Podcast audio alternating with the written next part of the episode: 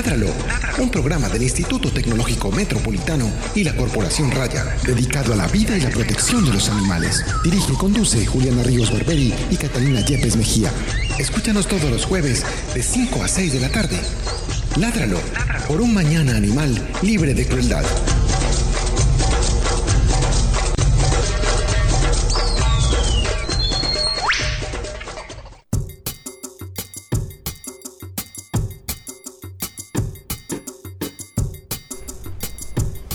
Muy buenas tardes, estamos en nuestro programa número, les voy a decir exactamente, el número 41. Ya llevamos 41 programas. 41 emisiones, sí señor. Wow. Yo pensé que todavía estamos con el 3. No, No, no. pollitos, no, no, ya pasamos. 41 eh, de nuestro programa Ladralo, un programa de la Corporación Raya con el apoyo del Instituto Tecnológico Metropolitano dedicado a la vida y la protección de los animales.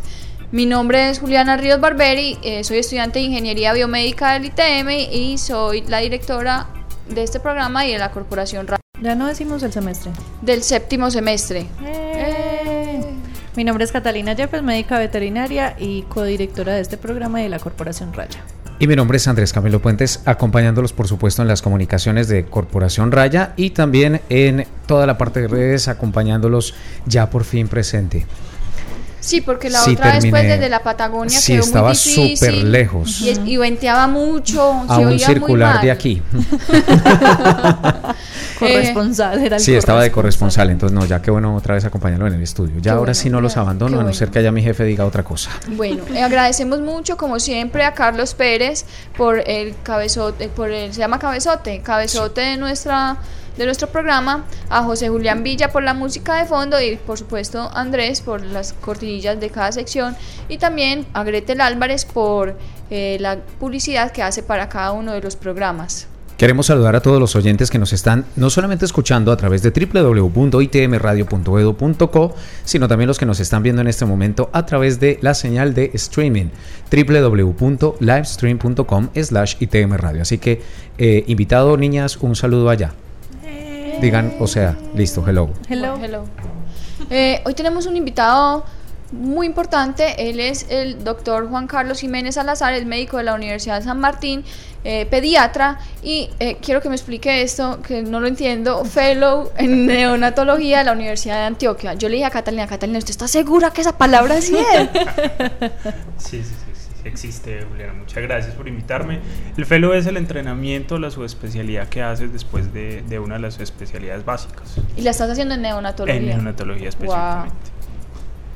Teso. Y yo apenas en séptimo semestre. es un poco frustrante, pero bueno, muy bacano. Eh, voy, a, voy a hacer este pequeño paréntesis. Mi mamá es, es enfermera y toda la vida, eh, pues su, su carrera la enfocó en la unidad de cuidados intensivos de neonatología. Ella fue una de las creadoras de la, de la UCI del hospital, de la UCI del Hospital General y también en la clínica Montería, ella fue la que montó la unidad de cuidados intensivos, por eso siento como un poco de Feeling. feeling por el Ah, qué tema. de- maravilla, estamos Sí. en casa. Recuerdo, recuerdo que me llevaban muy pequeña allá al prematuros y yo veía a estos niños de este pequeño tamaño. Muestra la, al. ¿Cómo ese pequeño tamaño? Este ¿Cómo es el pequeño tamaño? Eran muy pequeños. Yo Son unos aliens maravillosos. Sí, sí, son muy pequeños. Sí, muchos dicen que, que los neonatólogos vemos los no humanos, los prehumanos. Es un éxito. Prehumanos. Sí. Bueno, está bien. Prehumanos. Prehumanos. Eh, Las eh, preguntas de sí, rigor. aquí hacemos unas preguntas de rigor, mm, muy bobas, pues no, no vas a pensar que es que estamos aquí a evaluar en la neonatología ni nada, pero son unas bobadas. ¿Y quieres Por ejemplo? No, no. eh, que aparte de, pues, de tu carrera, ¿qué más te gusta hacer? ¿Cuáles son tus hobbies? ¿Qué, qué disfrutas haciendo? Uy, no, pues muchas cosas. O sea, realmente el tiempo libre es un poco escaso, sobre todo cuando uno se decide dedicar a esto. Pero me encanta, yo creo que lo más importante es poder viajar, conocer otras culturas, otras partes. Yo creo que es de las cosas que más me apasiona. Y por lo demás, después salí a comer. Bueno, ¿y usted recuerda la última película que se vio? La última que me vi, la última que me dormí, mejor dicho, Bueno. porque no, no me gustó casi. Era una película que se llamaba El cielo existe. La vi este fin de semana pasado pues, con, con mi esposa. En cine la última película que me vi fue Los Minions. Ay, yo no me la vi. Ay, yo tampoco. Sí. Ya no íbamos a ir. Pero ya se acabó. Hacía Por eso que no íbamos, íbamos. íbamos. ¿Qué pasó? Sí, buena. Es muy buena, Se rió. mucho. Ay, yo me la quiero ver. Yo les puedo recomendar una película. Ah. De- Sí, mentira, mentiras antes, claro, siempre. No, ya no. Ay. Les voy a recomendar Los 33, ¿Y de qué se trata? de los mineros que fueron rescatados en Chile eh, hace ya varios años, como ¿Y quién es el famoso Vale, que sale vale. ahí? sale el señor Antonio Banderas. Antonio Banderas. Y sale con un reparto bastante interesante de artistas, incluso colombianos. Sale Angarita, Gustavo Angarita. Sí, Sale Juan Pablo Raba, haciendo pues casi que un coprotagónico con, con Antonio Banderas, bastante buena. Y sobre todo fue la manera como lo trataron. Y es bien interesante ver una película hecha en Colombia. Eh, obviamente la producción es internacional, pero pues ver paisajes colombianos es bien interesante. Entonces sí, recomendada, muy buena película, buen argumento, manejaron muy bien la historia, no iba a ser pues la típica eh, historiecita así contada como mal con un final bien harto, digo yo. Entonces, ¿para qué? Vayan al cine. Esa fue la que uno de los mineros tenía dos familias. Tenía dos. Ah, sí, que cuando salieron un Así lo muestra, sí, sí, tal sí. cual, así Ay, lo Dios muestra tal cual y muestra todo eso. Es muy charra y además eso hace llorar muchísimo. Es decir, está muy bien montada. Tiene un- una banda sonora muy, muy andina, por cierto. ¿El Muy, cóndor pasa? No, No por fin se liberaron del cóndor pasa. Ya lo dejaron volar. Pero sí, sí, sí es muy buena y se la recomiendo. Muchas gracias. Absolutamente Corresponsal precioso. presente. Ah, sí, sí, ya saben dónde está haciendo corresponsal. No, mentira, está trabajando. sí, claro. Lo importante es lo que va por dentro. Ay, bueno, eh, empecemos eh, nuestro tema del día, que es un tema bastante interesante, porque yo creo que para muchas personas que protegemos los derechos de los animales, bueno, los derechos de los animales no, protegemos los animales, eh, es, es un cuento de cada día ver cómo eh, muchas veces, porque va a venir un niño a la casa, o porque el niño cualquier cosa, entonces el perro y el gato para la calle.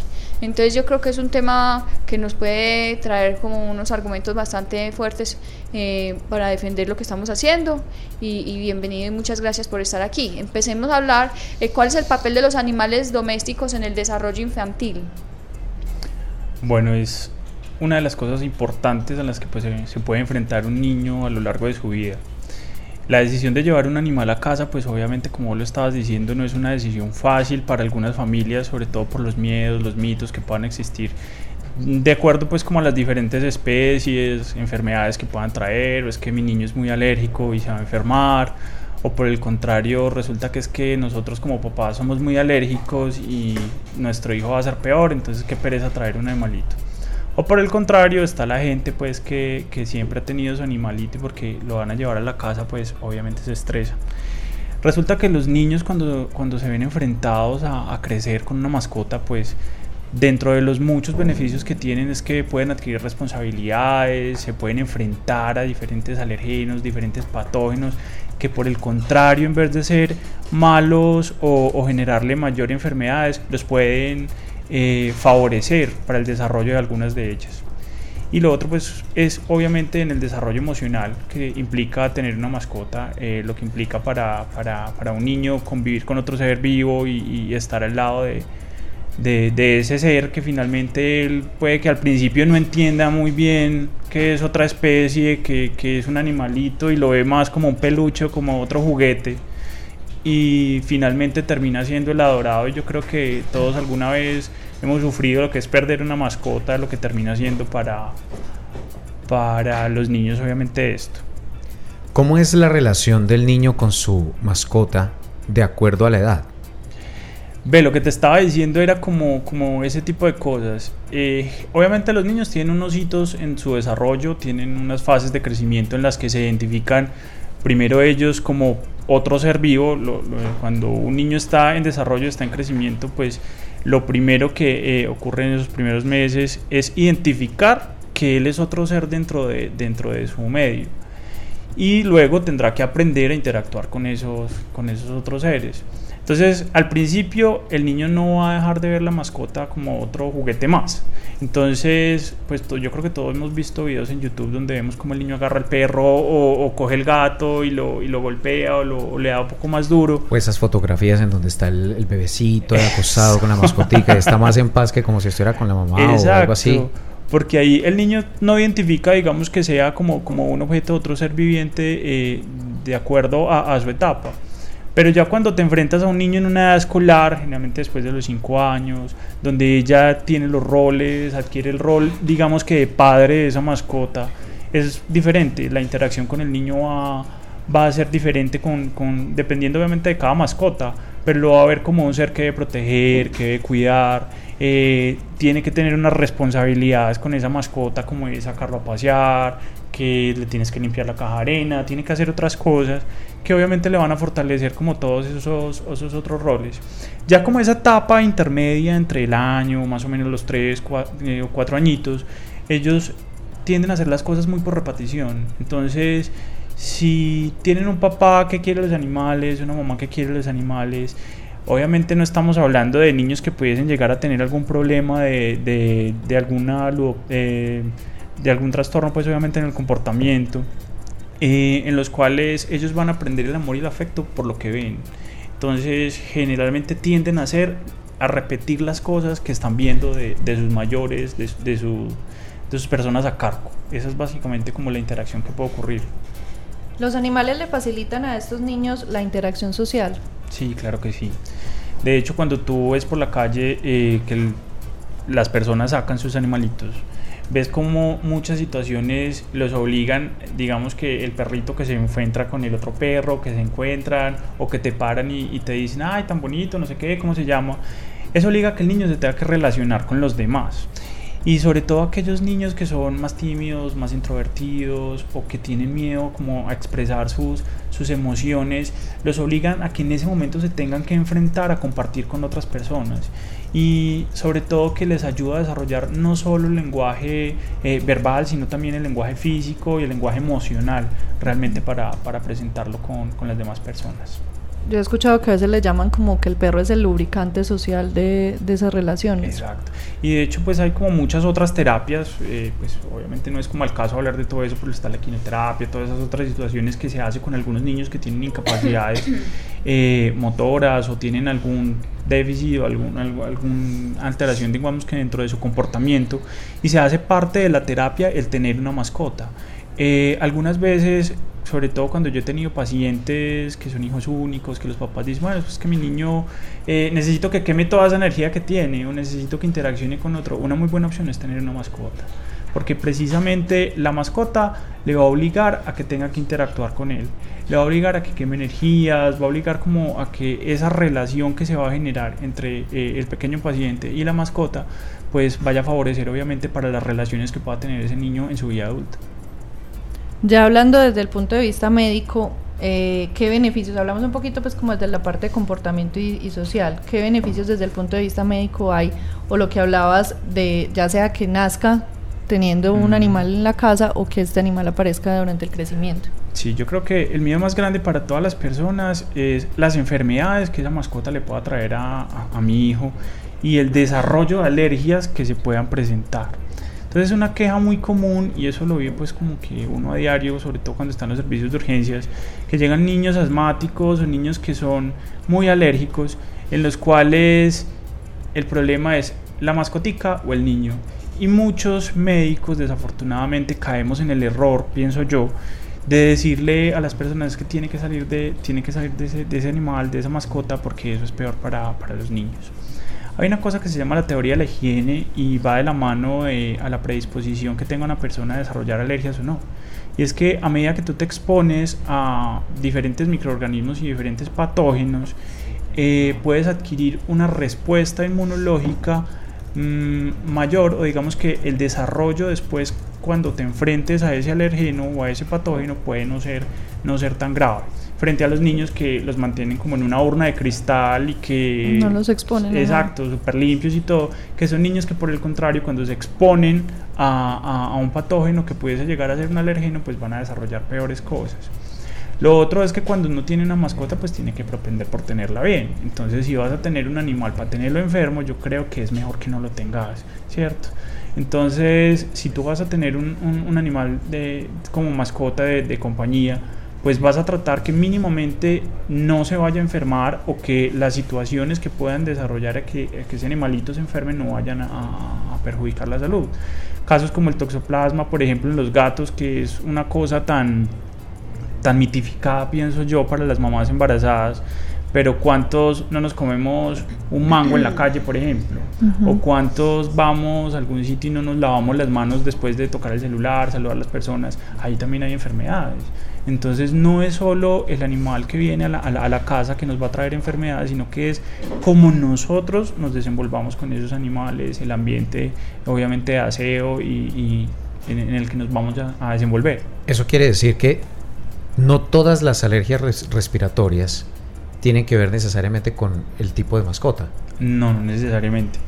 Existe una situación que se llama atopia. Atopia es la predisposición genética que vos tenés para desarrollar una alergia, ¿cierto? Entonces, si vos genéticamente venís programado para desarrollar la alergia, estés o no expuesto, digamos que no va a disminuir como tal la probabilidad de que la desarrolles. Obviamente, otra situación diferente es cuando ya el paciente es alérgico, ¿cierto? Y existen diferentes grados de alergia. Entonces, cuando yo tengo un niño alérgico, no quiero exponerlo a una carga alta de esos alergenos. Entonces, ahí vienen las otras situaciones. ¿Puedo controlar la alergia con medicamentos o es imprescindible que, salgamos pues como, como de la mascota?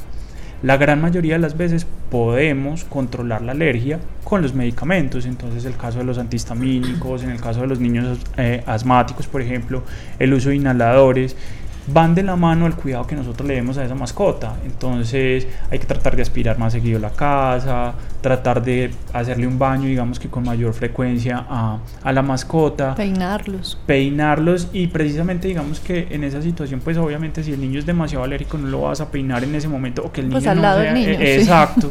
En la cama del niño. Lo vamos a hacer en otro espacio. Ya si es una alergia muy severa y, y, y que definitivamente está contraindicada, pues la la estancia con la mascota yo creo que los casos no son los más frecuentes y muchos de, los pacientes que, que, yo tengo o que he tenido digamos que en algún momento tienen mascota y se han logrado compensar.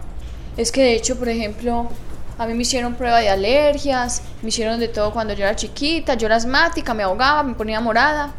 No, no puede. No puede, no puede tener animal, no puede tener peluche, no puede tener cobija, no puede tener cortina, no puede tener nada en la casa afortunadamente en mi casa no son tan estrictos y yo, y yo sobreviví. Aquí estoy. Y, y, y, tengo muchos animales y yo jamás emito un estornudo ni nada cuando estoy al lado de ellos, pues... Te da más alergia al frío. Me da más alergia a la gente. El ácaro de la gente me da más alergia. El humor de la gente. Pero sí, eso, como decía Juan Carlos, es muy común que los médicos, digamos que ahora ya ha mejorado un poquito, pero en otro momento y las llamadas que uno recibía constantemente a la corporación y la búsqueda de asesoría que se decía, pues asesoría no, lo que decían es, es que el médico me recomendó que tengo que salir porque es que el niño es alérgico, porque es que la niña no puede, porque es que siempre era lo mismo.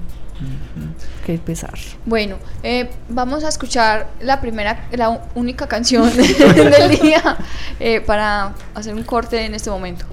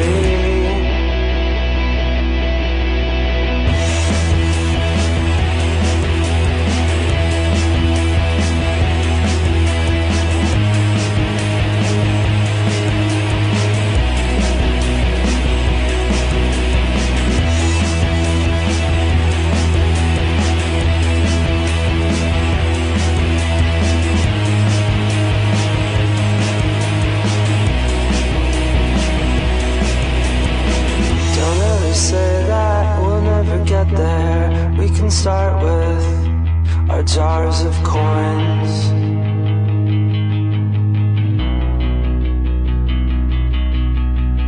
We'll build spacesuits made out of silver. We'll find a rocket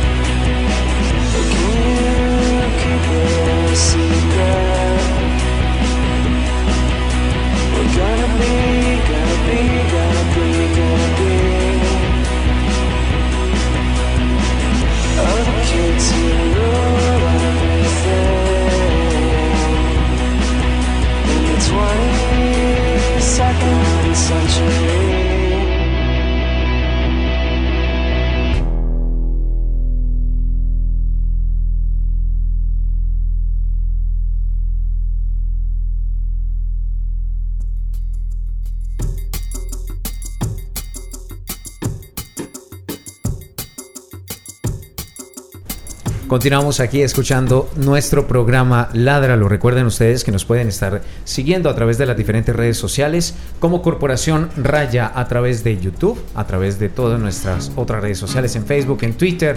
También ustedes pueden estar comunicándose con nosotros en la ciudad de Medellín al 440 al 440 5135 440 5135 para que le hagan las preguntas aquí a nuestro médico que nos ha venido hoy a regalar 30 minutos para consultas, consultas gratuitas.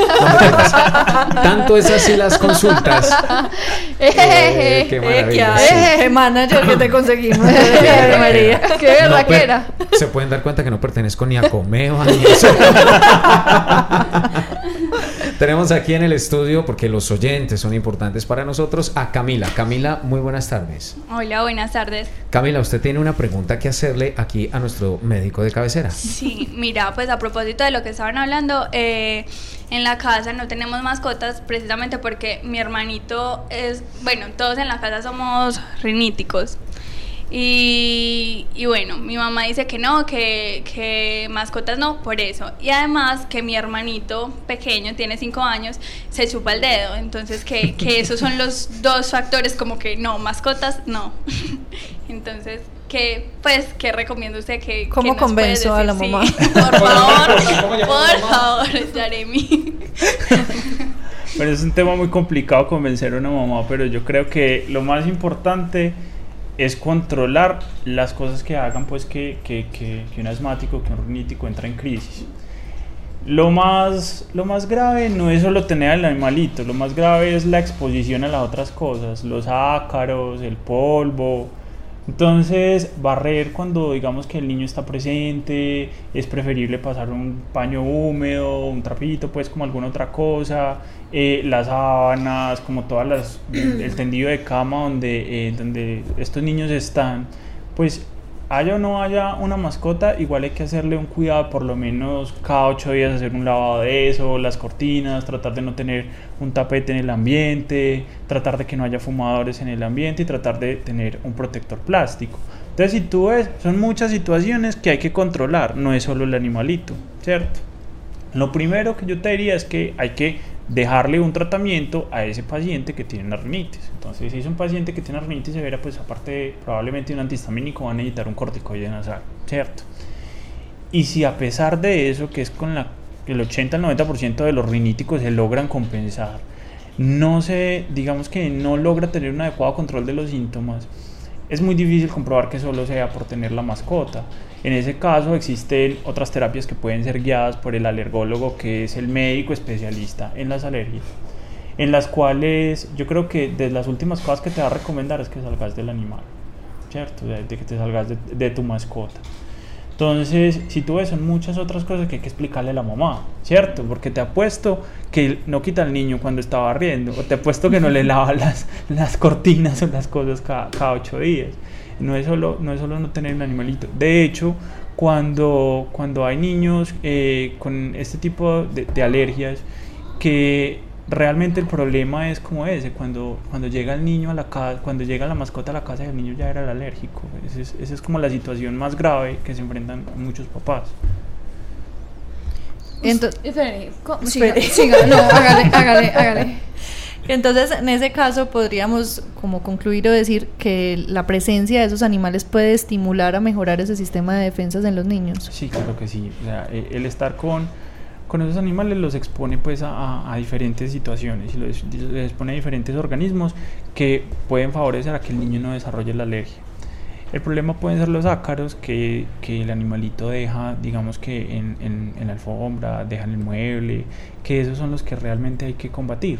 O también está, digamos que la alergia a ciertas proteínas que están en la orina, que están específicamente en la saliva. Entonces, tratar de limitar los encuentros con, el, con, con la mascota, digamos que no sería chévere, porque entonces en ese sentido, ¿para qué vas a tener una, una Sí. mascota si no la puedes tocar, no la puedes acariciar, ¿cierto? Para eso, ¿qué tocaría hacer? Echar mano como a lo, a lo que habíamos dicho. Entonces hay que tratar de bañar el animalito más seguido, siempre y cuando, pues obviamente la veterinaria es la que me tiene que corregir ahí. Eh, se, se pueda, ¿cierto? Eh, evitar, pues obviamente que los pelos estén todo el tiempo ahí, tratar de aspirar más seguido, ¿cierto? En vez de barrer, por ejemplo son como las otras cosas que uno puede hacer y tratar de, de- de- de minimizar la exposición a otras cosas que podrían agravar y, y innecesariamente echarle la culpa al pobre, a la pobre mascota. Eh, yo creo que a nosotros se nos olvidó hacerle una pregunta muy importante y es, ¿usted tiene animales eh, de compañía? Tengo tres gatos, Tres gatos, ¿cómo se llaman? se llaman Fito, se llama Lolita y el más chiquito se llama Coco. Y adivinen quién es la médica veterinaria. pues, Pues, pues, Y mira, por ejemplo, obvio. por ejemplo, la situación eh, que pasa en nuestra casa. Eh, mi esposa en este caso y yo somos súper alérgicos y hemos sobrevivido, acá estamos. Entonces, probablemente ten- tenemos que tomar más antihistamínicos con alguna frecuencia. Eh, toca aspirar con más frecuencia a la casa, pero eso no nos ha hecho imposible vivir con las mascotas. Y de hecho nuestra mayor preocupación era qué va a pasar cuando vengan los gatos, porque es que los gatos botan pelos, que no sé qué, y es un hecho, o sea, botan pelo como locos, pero, pero siempre y cuando logres, logres, digamos que controlar esas otras cosas, eh, uno logra compensarse más. De hecho, en la casa aspiramos, aspirábamos una vez a la semana, ya toca aspirar dos, porque con, con tres al tiempo es un poco más complicado. Y, y uno nota el cambio en el control de los síntomas de la alergia cuando uno hace como ese tipo de situaciones más, más seguido. De hecho, cuando los gatos están recién bañados, pues botan menos pelo y también nos favorece como todas esas situaciones. Igual son ah, como características o cositas que tendría que hacer independiente de tener o no tener su animal, simplemente aumentar un poco la frecuencia o valerse, pues hay mucha tecnología ya, incluso hay aspiradoras, eh, ¿cómo se dice eso? Robóticas. Robot, un robot. Sí, que eso va aspirando Robotina. solito, pues no tiene que escalar, yo no tengo tiempo de aspirar. pues, No, eso no es sino que prenda televisión un domingo en la mañana y ahí salen todos los productos de, de cu- todos los que pueden aspirar, trapear, eh, eh, suspirar. todo, yo, todo. yo, entonces yo creo que, bueno, yo diría en mi ignorancia o en mi eh, ilusión eh, que son más los beneficios que los posibles riesgos que pueda tener un niño al tener un animal de compañía. Sí, claro que sí. De hecho, cuando tú tienes el miedo de si se va a despertar una alergia mayor o no, y, y- y digamos que es porque los papás en este caso son muy alérgicos, es preferible que la mascota llegue antes de que llegue el niño. ¿sí? Entonces en muchos casos uno prefiere llevar eh, eh, el animal de compañía para que esté en la casa, para que digamos que estos padres se, se habitúen eh, a esa mascota. Y cuando el niño nace, cuando,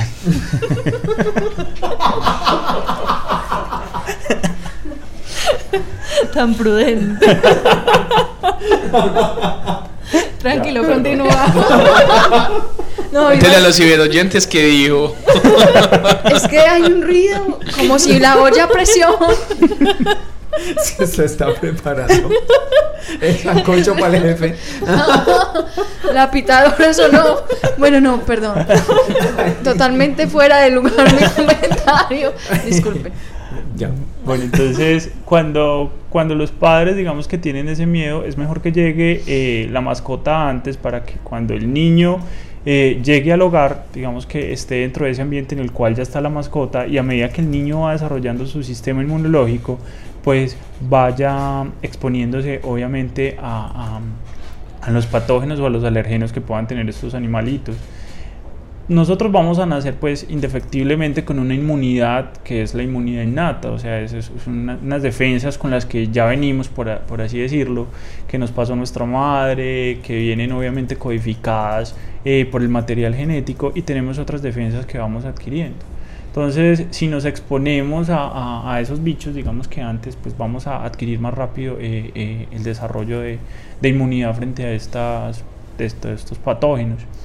Además, pues obviamente que no, no es solo sobre el hecho de, las alergias, es que es lo más frecuente, pero por ejemplo, el hecho de tener una mascota eh, fomenta la autoestima de los niños, por ejemplo, eh, fomenta situaciones de responsabilidad, fomenta eh, el hecho de que hoy en día nos preocupamos mucho por las conductas que, que tengan los niños y es que la obesidad, por ejemplo, es otro, otra enfermedad, otra de las cosas que se presenta con mucha frecuencia en la población pediátrica y va de la mano pues de las malas costumbres o las malas eh, culturas digamos que de, que, se puedan tener en cuanto a la alimentación. Y el hecho de tener una mascota pues te puede favorecer con, para eso.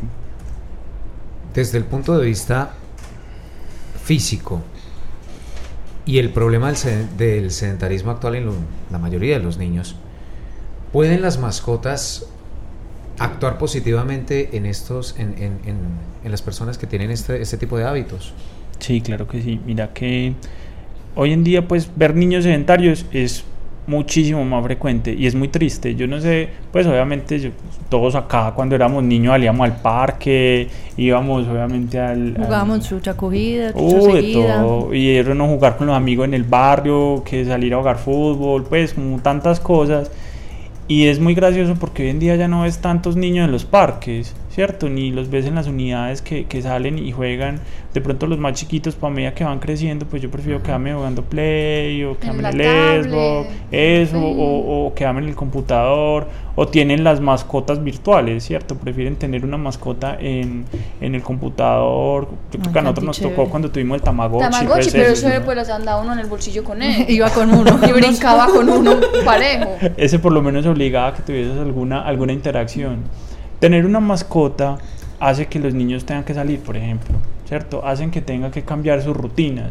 Entonces, una familia, digamos que organizada, estamos hablando ya en un niño de una edad, digamos que eh, un poco mayor, una edad escolar, en la cual tiene que tomar el rol de, de responsabilidad por su mascota.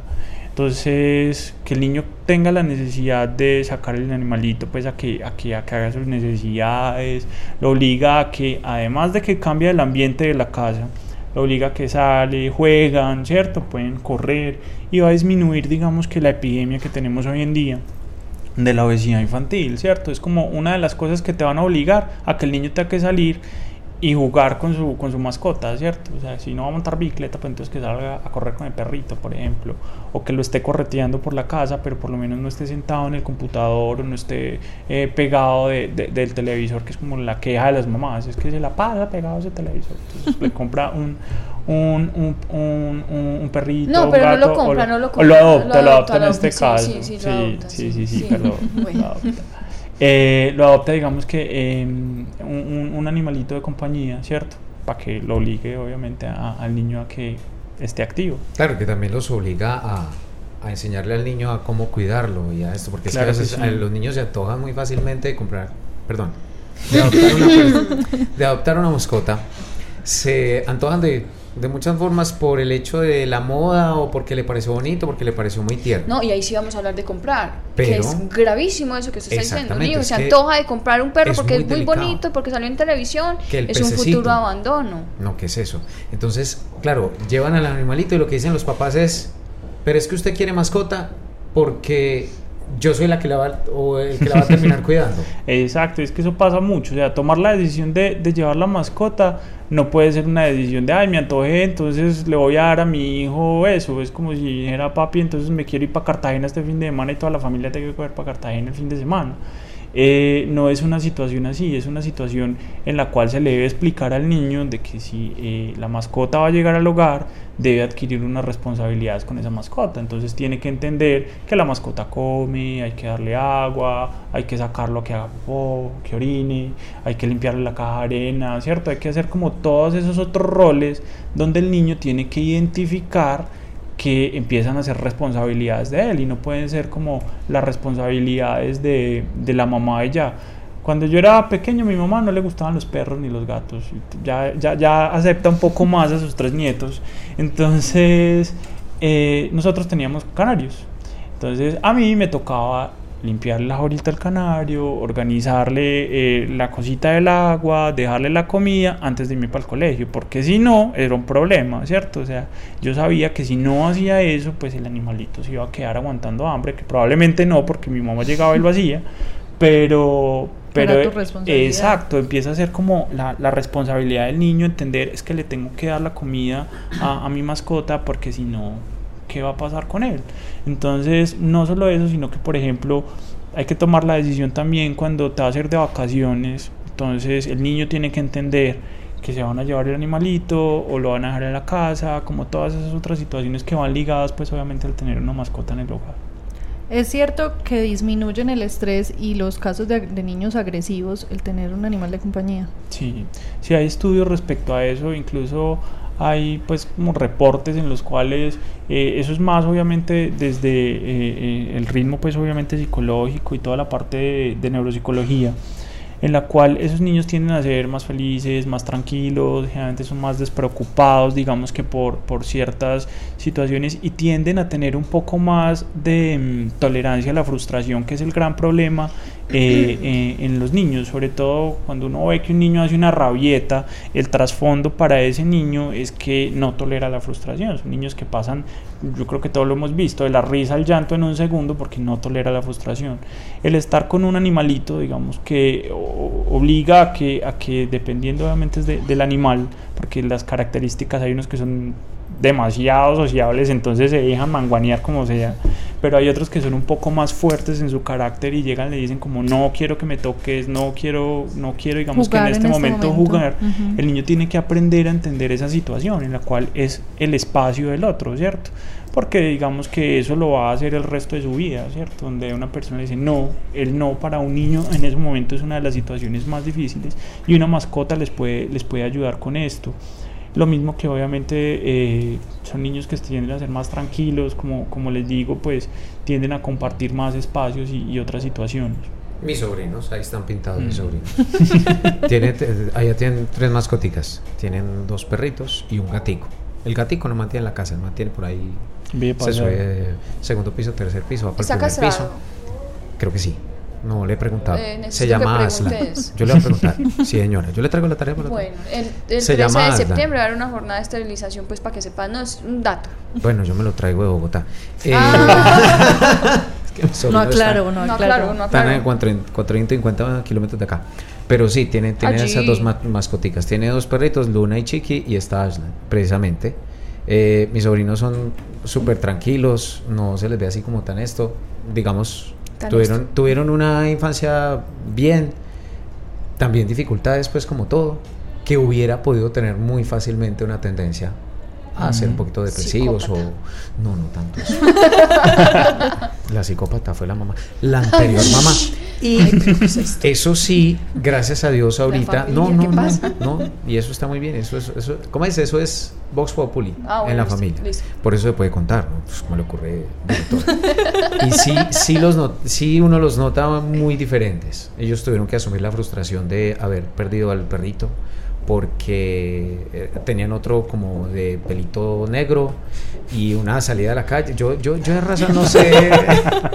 y salió pues con el perrito toda la familia, contentos, domingo en la tarde, todos felices, toda alegría, sol. Y de pronto salió el perrito a correr y se Ah. rompió la tradilla Ah, se rompió y quedó bajo un taxi. ah.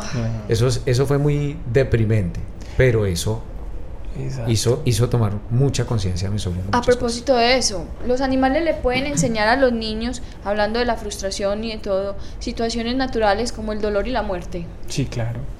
Eh, mira que, pues obviamente las especies, dependiendo, dependiendo de la especie, dependiendo de la mascota que tenga, pues el niño tiene que empezar a entender que no son para toda la vida, entonces no van a estar ahí para toda la vida. Cuando uno es niño, pues yo me acuerdo que uno veía los, los grandes como, ¿y cuándo llegaré yo por allá? Y ahora que uno está del otro lado, donde va como, como a la mitad del camino, entonces dice como, "Hmm, resulta que no era tan lejos. Entonces los niños tienen que empezar a entender y tienen que empezar a aprender de esas pérdidas, a pensar a, a aprender de que los animalitos no van a estar para toda la vida, de que así como van y vienen, así son las personas también. Entonces, digamos que los pueden ir, pues yo creo que nunca va a estar preparado para, para, para una pérdida, pero sí digamos que le puede ayudar a entender que en esta vida eh, estamos de paso, ¿cierto? Y que, y que así como, como las mascotas fallecen o tienen este tipo de situaciones, tendrán que entender que las personas tienen como las mismas características. Entonces, aprender que ese ser vivo, ¿cierto? Que está ahí porque tiene unas necesidades, tiene otras, tiene otras situaciones, es lo mismo que, que- que un ser humano, digamos, que, que, van a necesitar otras cosas. Por ejemplo, también es muy importante, el niño vea, eh, el animalito está comiendo, ¿cierto? Que se le generen, digamos, que esas inquietudes, ¿sabes? Que yo también tengo que comer, ¿cierto? Yo también tengo que estar acá, tengo que cuidarme, tengo De que jugar. sí, eso Exacto, como todas. Y lo otro que es aprender a respetar como el espacio del otro. Entonces, si el animalito está durmiendo, pues no voy allá a molestarlo y a atormentarle la vida, porque yo no quiero que me hagan eso. Es como esas cosas le van... Es el perrito. ¿Qué está haciendo? El perrito cuando está bravo. Ah, Yo pensé que era un gato ronroneando. Ah, voy a entrenar las voces para un motor gangoso. la Eh. pitadora. Yo no hice la pitadora.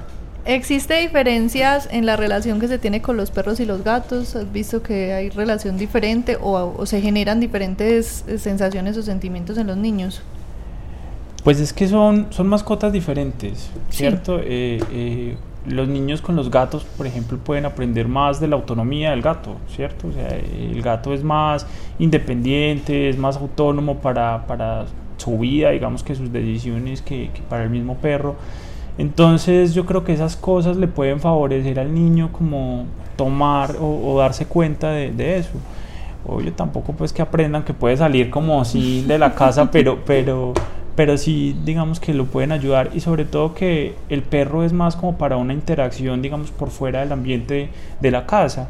Eh, eh, con el gato, pues digamos que no es lo más frecuente, aunque se pueda ver que salgan y lo pasen. Eso pasa más con los perros, entonces el perro le puede favorecer al niño, digamos que esa interacción con su mascota por fuera de la seguridad que le puede llegar a presentar en alguna situación el hogar. Entonces el salir, el tener que cuidarlo, el tener que tener cuidado que no se le vaya a romper la cuerdita para que termine bajo un taxi o llevarlo a un parque para que juegue con los otros perros, digamos que esas cosas podrían generar beneficios sobre una u otra. Pero digamos que está el ejemplo de que si no quiero un perro, no quiero un gato, sino que lo que yo quiero es tener un pajarito, quiero tener un conejo, por ejemplo, o quiero tener eh, unos peces, pues digamos que lo importante es la interacción que tenga en ese momento el niño y las otras cosas que trae eso consigo. Ojalá y no sea el pajarito. Qué pobrecito habla. Claro, sí, claro. ¿Cuál es la edad ideal para que comience esta relación entre niños y animales? Yo creo que no hay edad, hace rato hablábamos de que cada, cada etapa de la vida de un niño pues se va a enmarcar de una forma diferente por la, por la relación con, con su mascota. De principio pues esa mascota puede ser más el compañero, el que lo guarda, el que lo vigila, el que le avisa a los papás eh, qué es lo que está pasando. Y de grande, pues obviamente ese ya va a ser su compañero para muchas otras andanzas y, y situaciones. Entonces no creo que exista una edad para tener una mascota. Existen más edades para asignar responsabilidades a los niños. Y eso es una situación dependiente que cada padre pues debe ir como tomando eh, en cuenta de acuerdo a las capacidades que ve, que ve en su hijo. Y pues obviamente entre más grande el niño, entre más va entendiendo la, la situación o la interacción con su mascota, más fácil se le pueden designar las, Al- a- No, digamos, a propósito de eso, ¿hay que tener cierta prevención o hay alguna, algún tipo de contraindicación? Obviamente, me pueden, puede sonar un poco eh, redundante o tonta la pregunta, pero, pero puede pasar, más en esta sociedad, que hay mascotas que son consideradas potencialmente peligrosas. ¿Hay alguna restricción respecto a eso? Bueno, eso sí depende más como el carácter de cada animal, ¿cierto? O sea, hay algunas especies, eh, sobre todo de perros, que nosotros vemos, digamos que con, con alguna, eh, no sé si frecuencia o, o es más como amarillismo de los menús, donde muestran ataques de perros, ¿cierto? Eh, conozco el caso de una de gemelitas, eh, que el perro que está en la casa es un pitbull y ese perro adora esas, esas niñas, por ejemplo, y es una raza que es considerada peligrosa. Entonces yo creo que es ver cada animal y el comportamiento de cada animal eh, para poder llevarlo al hogar, ¿cierto? Entonces existen muchos temores, por ejemplo, con los gatos de que puedan llegar a, afectar el niño, atacar el niño. Y yo pienso que lo primero es aceptar, digamos, que la personalidad de cada, de cada, de cada animalito y de acuerdo a eso dejar y permitir, digamos, que la interacción que tengan con los niños. Obviamente al principio pues hay que tener cuidado porque pues entre más chiquito es el niño, él no mide el riesgo que pueda generar eh, meterle la mano a la boca al animalito o, algo que en algún momento el animal lo pueda llegar a considerar como una agresión. Entonces lo que uno sí aconseja a los papás es que por lo menos eh, los niños, sobre todo en edades más pequeñas, cuando son más bebés, cuando son lactantes, por lo menos estén de la mano de, su mascota y de su hijo para que no se puedan generar accidentes que puedan llegar a ser de riesgo. La mascota no es niñera, la mascota es amigo, en ese sentido. En ese sentido sí, claro que sí. Entonces, digamos que no es, no es la persona, la mascota no es quien va a cuidar, a cuidar el niño. Nosotros, como toda situación, tenemos que estar atentos a accidentes que se puedan generar. Yo creo que ya para concluir, y como decía Juliana, eh, son muchísimos más los beneficios que encontramos en la relación de los niños con los animales de compañía, eh, tanto desde el punto de vista médico como psicológico y el desarrollo pues eh, social y, en general de, de esos niños. ¿Tú crees que falta algo por decir, Juan Carlos? Mm, No, yo creo que en general pues hemos como abordado como, como la- las situaciones, yo no sé qué otras inquietudes pudiesen llegar a tener eh, que, que se pudiesen llegar a... a- Nuestra oyente. ¿no tiene otra? ya sabe que el niño no solo es quitarle el animalito, sino los otros controles.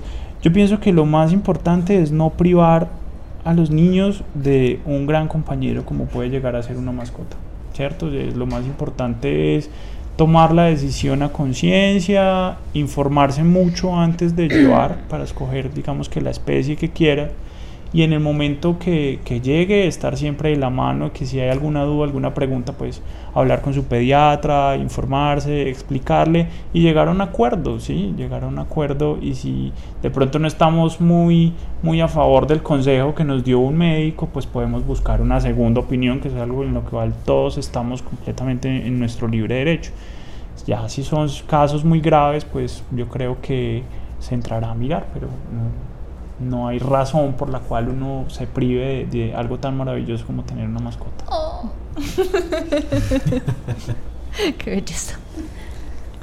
Juliana Ríos Barberi es Corporación Raya. Eventos, campañas, jornadas de vacunación, esterilizaciones, encuentros, conferencias. Todo en la agenda de la semana en Ládralo. Eh, estamos en la agenda de la semana. Yo soy Juliana Ríos Barberi y soy Raya.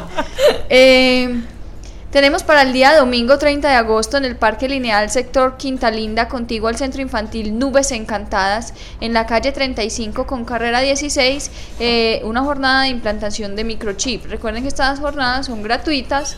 Eh, eh, ya qué vas a decir, qué vas a decir Andrés. La imposición, vas a decir la imposición, ¿cierto? Es que el- la cortinilla es por si las dudas.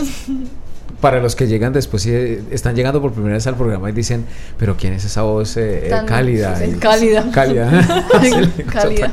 Yo pensé que esa voz tan sensual. No, no. Es el Nea Paisa y No. eso hay que reconocerlo aquí y en, don- y en Tangamandapio. Sí, ya lo ha dicho siempre. ¿no? Bueno, el, 20 el 30, entonces allá en el Parque Lineal Sector Quinta Linda, contigo al Centro Infantil Nubes Encantadas, habrá la jornada de implantación de microchip que no tiene ningún costo. ¿Cuáles son los requisitos? Solamente hay que llevar la copia de la cédula por ambos ta- la copia de la cuenta de los servicios del municipio de Medellín, porque este servicio es solo para el municipio de Medellín, no aplica para Bello, para Envigado, para Sabaneta, para ningún otro municipio excepto Medellín e informar al menos dos números telefónicos, el nombre y teléfono de una referencia personal o familiar. Eh, es importante tener en cuenta que solo se reparten 50 cupos por jornada y se reparten a las 50 primeras personas que lleguen. A las 51 ya no se le reparte. Entonces hay que tratar de madrugar y llegar temprano. Si usted quiere más información sobre estas jornadas, puede escribir al correo michip.medellin.gov.co. También hay un encuentro eh, que invita la entidad Defensores, que es el jueves 3 de septiembre, es una- una- un evento de todo un día que se llama Violencia contra los Animales, un debate académico y pues va a haber varias personas ponentes que van a hablar sobre este tema. Es, tiene entrada libre, es el jueves 3 de septiembre del 2015 en el Tecnológico de Antioquia, donde el doctor estaba perdido ahora en la calle 78B 72A 220 en el auditorio del bloque 9. Es entrada libre para que aprovechen porque va a estar bien interesante es desde las 2 de la tarde hasta las 5 y 45. Y eh, la Corporación Raya, Red de Ayuda a los Animales, estará realizando una jornada de esterilización a bajo costo en el mes de septiembre, el 13 de septiembre, eh, para que las personas que estén interesadas se inscriban, deben mandar el nombre, el teléfono de la persona encargada del animal y el nombre, especie, edad y sexo del animal que se vaya a operar. Lo deben enviar al correo esterilizaciones arroba. Hay que aclarar que en estas jornadas no se Ah, hace sí. cirugía a animales braquicéfalos, es decir, los que son ñatos, como el pug, el bulldog. ¿Por qué? Porque para estas razas es mucho mejor realizar los procedimientos anestésicos con anestesia inhalada, lo cual no se hace en estas jornadas. Estas an- anestesias son anestesia fija. Entonces, si tienen alguna de estas razas, se pueden comunicar con nosotros y ya le damos la as- asesoría de dónde y cómo lo podemos realizar el procedimiento de esterilización. Catalina Yepes Mejía es Corporación Raya. Cat Tip. Cat Tip. Recomendaciones, consejos y soluciones veterinarias. Ládralo. Cat Tip. El cat tip de esta semana es acerca de los hogares que tienen más de un gato, como los, hogar- como, el- como los hogares, como el hogar del doctor Juan Carlos, donde eh, les voy a dar como unas pequeñas recomendaciones para aquellas familias que tienen uno, más de uno, dos o tres, o, o en mi caso muchos gatos. Primero, deben de tener el número de cajas de arenas es una caja más que el número de animales. Es decir, si tenemos tres gatos, mínimamente debe haber cuatro cajas de arena. ¿Por qué? Porque en algunas ocasiones ellos no toleran que la caja esté marcada por, por la orina de otro de los gatos, entonces para evitar que empiecen a marcar en espacios diferentes, orinar en, en espacios diferentes a las cajas de arena, es una recomendación.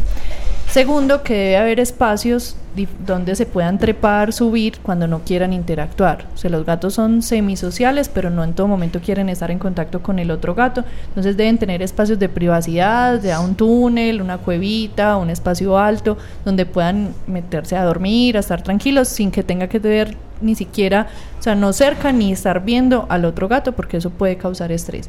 Y eh, otra recomendación o otra aclaración es que a veces la gente dice, pero es que duermen demasiado juntos, es, yo les pongo opciones de camas y entonces todos son uno sobre el otro porque no les gustó la otra cama. No es que no les gustó la otra cama, es que realmente cuando un gato duerme con otro o muy junto al otro es porque lo quiere hacer. O sea, porque la relación es tan buena y tan íntima entre esos dos gatos o tres gatos, como el caso de la foto de, de Fito, Lolita y Coquito, que, que realmente quieren estar en ese contacto porque es- eh, se sienten bien, se sienten tranquilos, se sienten relajados al estar durmiendo uno, a veces incluso encima, es- literalmente estripando al otro.